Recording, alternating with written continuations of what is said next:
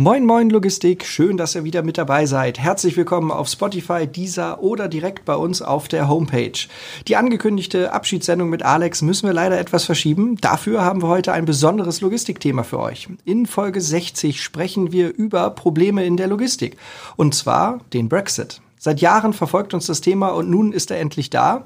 Was bedeutet das für die Logistik? Wie sind die Erfahrungen der ersten Woche? Das und viel mehr erzählt uns heute Nicola Rackebrand von Sterak. Moin Nicola.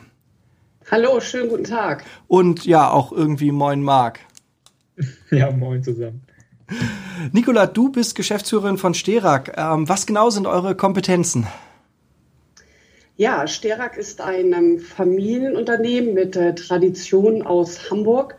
Wir sind seit über 40 Jahren am Markt tätig und äh, wir stehen für Nachhaltigkeit, für Qualität und für zufriedene Mitarbeiter. Unsere Hauptgeschäft, also Hauptgeschäfte, unsere Hauptrelation sind europäische Landtransporte und aber auch äh, Lagergeschäfte. Das heißt, wir verwalten mehr als äh, 25.000 Palettenstellplätze und äh, bieten auch Spezialdienstleistungen ähm, auf den Kunden zugeschnitten an. Wir setzen unter anderem auf regenerative Energien und ähm, auch durch den Einsatz modernster Techniken können wir ein höchstes Maß an, an Sicherheit gewährleisten. Ganz wichtig natürlich für unsere Mitarbeiter, aber natürlich auch für unsere Kunden. Für uns ähm, spielt das Thema Digitalisierung eine sehr große Rolle und hat auch mittlerweile bei uns eine Vorreiterrolle ähm, eingenommen. Und wir glauben auch, dass wir mit diesem Qualitätsgedanken und auch mit diesem Entwicklungswillen Willen, gerade bei der Digitalisierung sehr gut für die Zukunft aufgestellt sind. Ihr fahrt ja nun regelmäßig und schon seit längerem auch auf die Inseln rüber. Und ähm, wie haben sich da eigentlich die Transporte Richtung, Richtung Großbritannien so in den Jahren vor der Brexit-Abstimmung entwickelt? Ja, also Großbritannien ist tatsächlich unser größter Markt und das auch schon seit über 40 Jahren. Wir haben im Monat circa 600 Lkw, die wir von und nach Großbritannien transportieren. Das sind ähm, über 2000 Sendungen im Monat. Und ähm, Großbritannien hat einen Umsatzanteil von circa 25 Prozent vom Gesamtumsatz. Von unseren 140 Mitarbeitern ähm, arbeiten knapp 30 Mitarbeiter nur für diesen Bereich, das heißt Fahrer, Lagermitarbeiter und natürlich der administrative Bereich. Und die Abwicklung, äh, die Entwicklung vor der Abstimmung, die war kontinuierlich positiv gewesen. Und das ist wahrscheinlich auch der Grund, äh, warum wir heute da sind oder da stehen, wo wir sind. Ja, wie hast du denn damals die Abstimmung wahrgenommen? Ich meine, da, da gab es ja nun auch sehr widersprüchliche Empfindungen in der Gesellschaft. Die einen haben gesagt, so, also liebe Engländer, es reicht, dann sagt jetzt bitte nein, danke und dann auch raus mit euch. Und andere haben aber gesagt, naja, England gehört schon irgendwie zu Europa dazu. Das wäre schade, wenn die gehen. Ähm, aus Sicht einer Unternehmerin, wie hast du es wahrgenommen? Auch bei mir ähm, tatsächlich zwei Sichten. Also ein natürlich aus, dem, aus der persönlichen Sicht. Ich bin eine absolut, äh, absolut überzeugte Europäerin und ich weiß auch die Vorzüge der EU im privaten Bereich sehr zu schätzen, sei es, seien es natürlich die Reisen, aber ich habe auch im europäischen Ausland studiert. Sterak ist ein sehr stark europäisch geprägtes Unternehmen seit über 40 Jahren. Wir profitieren von der EU und wir profitieren auch von dem Handel. Und somit muss ich sagen, weder aus der unternehmerischen Sicht noch aus meiner persönlichen Sicht äh, konnte ich diese Entscheidung nachvollziehen. Ja, die wenigsten Leute. Also ähm, witziger Fun Fact an der Stelle, ähm, so traurig das Thema auch ist, aber ähm, die die meisten Google-Suchen zum Thema Konsequenzen des Brexit hat es in England am Tag nach der Abstimmung gegeben. Ich glaube auch, dass viele viele sich ganz schön geärgert haben am Ende, dass sie dann halt doch dafür waren. Ähm, aber dann stand ja irgendwann fest, okay, die, die Briten verlassen die EU. Ähm, dann begann die Planung des Brexit und die Frage ist ja, wurde die Logistik eigentlich ausreichend durch die Politik in diese Planung integriert aus deiner Sicht? Ich glaube, dass viele Bereiche gar nicht geplant und integriert wurden sind, weder Logistik noch sonstige Bereiche. Meiner Meinung nach ist diese Entscheidung für den Brexit aus einer Emotionalität und aus ganz vielen Falschinformationen getroffen worden. Und ähm, somit sind weder Planung noch Umsetzung vernünftig gelaufen. Und ähm, ich bin der Meinung, das sind äh, nachher auch die Konsequenzen, wenn man Entscheidungen aus Emotionen heraus trifft. Das stimmt, das glaube ich auch. Ähm, äh, nun waren, hatten wir ja mehrere Jahre so, so eine Unsicherheit. Ne? Wann und wie wird es denn halt sein? Man konnte sich schwer darauf einstellen. Man wusste ja gar nichts. Wie, wie wird das mit dem Zoll sein? Wie wird überhaupt der Warenverkehr äh, nachher ähm, äh, gesetzlich geregelt sein? Wie, wie habt ihr euch in dieser unklaren Situation verhalten? Wie seid ihr damit umgegangen? Äh, diese Unsicherheit, die hat uns, wie du gerade sagst, uns jahrelang begleitet und ähm, hat die gesamte Wirtschaft vor ganz große Unsicherheiten gestellt. Wir haben in, in den Jahren immer wieder versucht, herauszufinden, was wird nachher die Ausgangslage sein für uns als Unternehmen und dann natürlich auch für unsere Lieferketten. Und somit haben wir ähm, bis zum Ende mit unseren Kunden, mit unseren Partnern wie Reedereien, wie unser gesamtes Netzwerk in Großbritannien, wie Zollagenten, die unterschiedlichsten Szenarien versucht aufzubauen, ähm, um uns auf die, auf die möglichen Prozesse vorzubereiten. Und da haben wir sehr, sehr viel Zeit und auch sehr viel Geld rein investiert. Und dann ging es los. Wie war der Jahresstart an der Grenze zu Großbritannien für euch? Ähm, der Jahresstart, der war relativ verhalten, äh, da viele Kunden keinerlei Waren am Anfang des Jahres nach Großbritannien verschickt haben. Die haben erstmal abgewartet, um zu gucken, was überhaupt passiert. Und jetzt merken wir, dass ähm, die Anfragen und auch die Transporte, dass das wieder anzieht.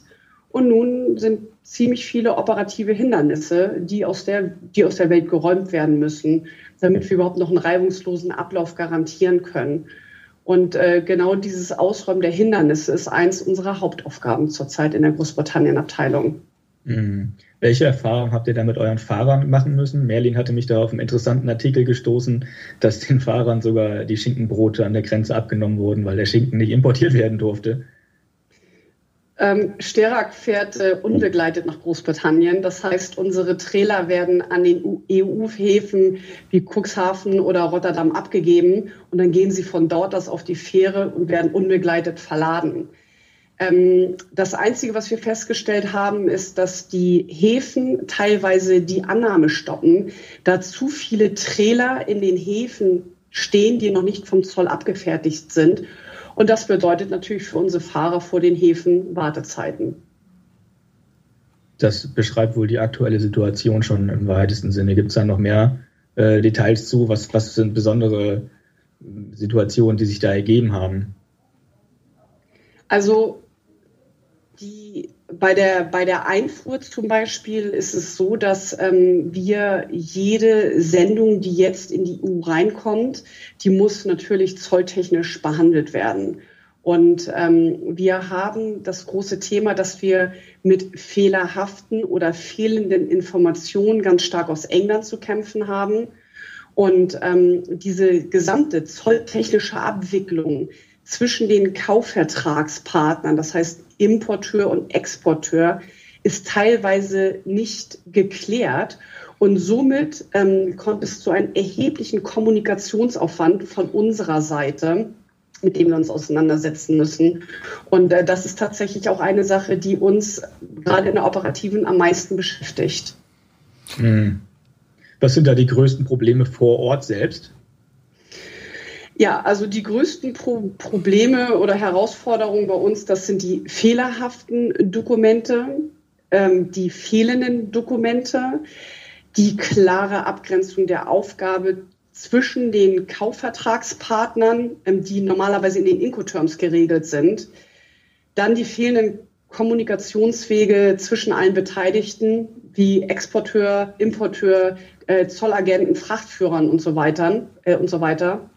Und dann ein wesentlicher Punkt sind auch die fehlenden Ressourcen bei den Zolldeklaranten. Unter anderem in Großbritannien spielt natürlich auch Homeoffice eine große Rolle und ähm, die nicht aufeinander abgestimmten ähm, äh, IT-Systeme, die Zollsysteme, Systeme der Reedereien, Systeme der Frachtführer und der Spediteure.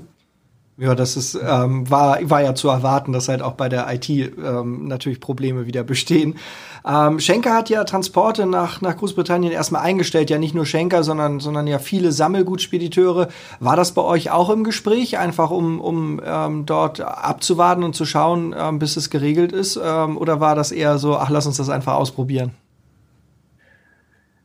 Nein, also das stand bei uns nie zur Debatte. Wir sind seit über 40 Jahren ein Spezialist für den Bereich Großbritannien. Wir haben ein sehr, sehr großes Netzwerk in Großbritannien. Und Sterak hat im November auch noch weitere 42 Trailer gekauft und somit die Flotte auf knapp 200 Trailer gesamt erhöht. Und Ende des letzten Jahres haben wir auch noch weitere fünf Zugmaschinen gekauft, um das Volumen überhaupt weiter abdecken zu können. Und äh, die Strategie bei Sterak ist auch im Großbritannien-Bereich ganz klar auf Wachstum ausgerichtet. Oh, jetzt erst recht, das ist super. Wie, wie reagieren eure Kunden auf die Probleme? Ist da, herrscht da eher Unverständnis oder konnte man das schon erklären, woran es liegt? Sterak hatte über 600 aktive Kunden und jeder Mensch äh, reagiert auch immer unterschiedlich auf äh, unterschiedlichste Situationen. Aber eine ganz häufige Reaktion, die wir ähm, erleben, das ist Verständnis und tatsächlich auch Dankbarkeit, weil wir gemeinsam mit unseren Kunden Lösungswege versuchen zu erarbeiten um das klar zu machen, es kommt natürlich auch immer mal wieder zu ungehaltenen Reaktionen. Aber das bleibt in so einer Phase auch nicht aus. Und auch hier versuchen wir gemeinsam mit unseren Kunden die LKWs zum Rollen zu bringen. Du hast ja jetzt gesagt, dass halt ähm, an, an der Grenze natürlich Probleme sind bei der Abfertigung und so weiter. Sind denn schon Lösungen in Sicht? Also hat man schon das Gefühl, ah, okay, das wird wahrgenommen, dass es Probleme gibt und ähm, man arbeitet schon an Lösungen? Ist da schon irgendwas durchgesickert bei dir? Äh, ich denke, dass es bei vielen oder bei allen Prozessbeteiligten viele Lösungsansätze gibt. Und nun ist es die große Kunst, diese einzelnen Puzzleteile zu einem Gesamtbild zusammenzusetzen. Und jeder Sachverhalt an sich ist lösbar. Es muss halt nur an den Schnittstellen gearbeitet werden. Mhm. Nun, ähm, stellen wir uns mal vor, du könntest jetzt ähm, äh, entscheiden, was man jetzt macht, um die Situation zu verbessern. Ne? Was braucht es zu einer schnellen Verbesserung der Lage? Ich denke, dass es sehr wichtig ist, dass als allererstes die Kaufvertragspartner ihre Pflichten kennen und somit auch ihre Prozesse anpassen. Das heißt, ähm, zu dem bisherigen Handel zwischen der EU und Großbritannien ist eine zusätzliche Zollkomponente dazugekommen. Und ähm, dieser Tatsache müssen sich einfach die Importeure und Exporteure bewusst sein, damit es nicht zu Verzögerungen, Verzögerungen und somit auch zu unnötigen Kosten kommt. Weiterhin ist es sehr wichtig, dass die Prozessbeteiligten permanent immer weiter geschult werden und natürlich auch, dass diese Systeme weiter angepasst werden. Nun ist es aber auch der Punkt, dass es genau für diese einzelnen Punkte einfach Erfahrungswerte braucht. Und somit denke ich, dass wir in den nächsten Wochen und Monaten ähm, dann noch irgendwann eine Entspannung herbeiführen werden. Ja, Erfahrungen sind natürlich immer gut, um dann die Lösung für Probleme zu erarbeiten. Aber hätte man nicht vorab im Vorfeld schon einiges besser machen können? Ich meine, man, wenn man das so von, von außen betrachtet, dann kam der Brexit jetzt ja nicht über Nacht. Das war ja nicht so, dass Freitag abgestimmt wurde und ab Montag war es so, sondern da waren Jahre zwischen. Umso verwunderlicher kann man ja eigentlich sein, dass, dass es dann so, so zu solchen Problemen kommt. Die EU und Großbritannien, die hätten wie du gerade sagst, schon vor Jahren einen Vertrag unterzeichnen müssen, damit überhaupt klar ist, wie die Ausgangslage ist. Da, das, da aufgrund dieser unklaren Ausgangslage ähm, war es absolut utopisch, in so kurzer Zeit komplex, komplexe Lieferketten überhaupt störungsfrei zu gestalten und abzuwickeln. Die Wirtschaft hatte vom 24.12 bis dann zum 1. Januar Zeit, sich auf das Endgültige einzustellen. Und die Zeit ist einfach viel, viel zu kurz gewesen. Man sieht, man hat es wie immer, es liegt an Kommunikation, es liegt an Bürokratie und nicht zuletzt daran, dass die Leute einfach anständig geschult werden müssen. Ne? Wie geht Richtig. ihr intern mit dieser speziellen Situation zurzeit um? Also auf alles gesehen das, was wir gerade machen, ist, dass wir die Prozesse permanent überprüfen uns permanent die Frage stellen, was ist gut gelaufen, schlecht gelaufen und wo müssen die Prozesse wieder angefasst und geändert werden. Und dann geht es darum, dass man die Kunden informiert und natürlich auch immer wieder die Mitarbeiter neu schult und neu informiert. Und das ist halt ein permanenter Ablauf, den wir gerade äh, durchlaufen. Und ähm, das müssen wir natürlich mit unserem gesamten Partnernetzwerk machen. Und somit haben wir da wieder einen sehr hohen Kommunikations, äh, Kommunikationsaufwand. Wie geht es den Leuten damit, den Fahrern, den Disponenten? Nicht zuletzt, wie geht es dir damit? Naja, also die Fahrer und die Disponenten, das sind natürlich genau die, die äh, mit diesem Chaos zu kämpfen haben. Und unsere Disponenten in der England-Abteilung mussten von heute auf morgen ihre Rolle wechseln. Das Disponieren ist mehr oder weniger Nebensache geworden und ein Großteil der Aufgabe besteht daraus, Aufklärungen, äh, Aufklärung zu betreiben mit den Kunden, mit dem gesamten Netzwerk und aus Kommunikation. Und ähm, auch unsere Fahrer haben einen erhöhten Kommunikationsaufwand und natürlich auch vermehrte Wartezeiten. Welche anderen Probleme siehst du da? Was gibt es im Moment in der Logistik allgemein noch, noch für, für brenzliche Ecken und Kanten? Es ist ja, ist ja sicherlich alles ein bisschen äh, anders, als es sonst ist. Nicht, also nicht nur durch Brexit und Corona, spielt ja alles in einen Haufen rein. Ja, also das Thema Corona und Brexit, die sind, oder die Themen Corona und Brexit, die sind natürlich schon sehr elementar.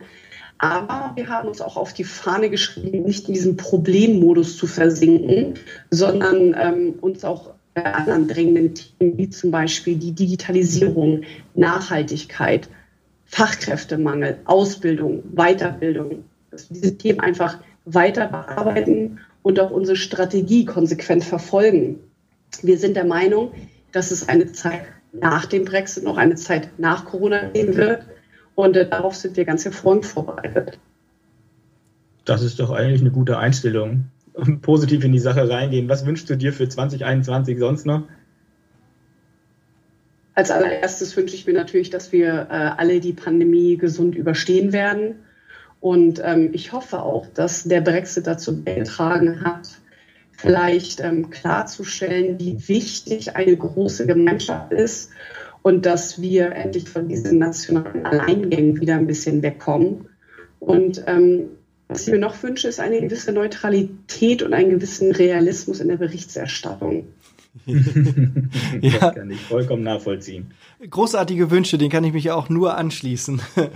Ähm, vielen Dank, Nicola, für das angenehme Gespräch, für die Insights zum Brexit, für die Probleme, die ihr erlebt und auch eure Herangehensweise. Es ist beeindruckend, dass 40 Jahre Erfahrung ähm, bei England-Transporten jetzt ähm, einen, einen Höhepunkt erreichen, wo es darum geht, nun wirklich diese Erfahrung für Problemlösung einzusetzen und ähm, äh, das vor allen Dingen auch als Antrieb zu nehmen, um, um nicht aufzuhören, sondern zu sagen, ja, 40 Jahre Erfahrung, alles schön und gut, aber ähm, wir, wir, wir können es auch noch besser machen. Ne? Und wir wollen halt gerade in dem Bereich, auch wenn es jetzt natürlich deutlich komplizierter ist als noch vor fünf Jahren, aber wir wollen trotzdem in dem Bereich äh, weiter wachsen. Ähm, das ist sehr mutig und sehr vorbildlich, sehr unternehmerisch gedacht, Nicola. ja, vielen Dank, Merlin. Gefällt mir gut. Ähm, einen kleinen Ausblick auf die nächste Folge noch. Wir treffen uns nächste Woche auf Lütt und Lütt mit dem Agilcoach Alexander Stein und lassen uns mal über Bildungstouristen und die eigentliche Bedeutung des Wortes agil aufklären. Bis dahin wünsche ich euch eine gute Woche, bleibt entspannt und äh, tschüss.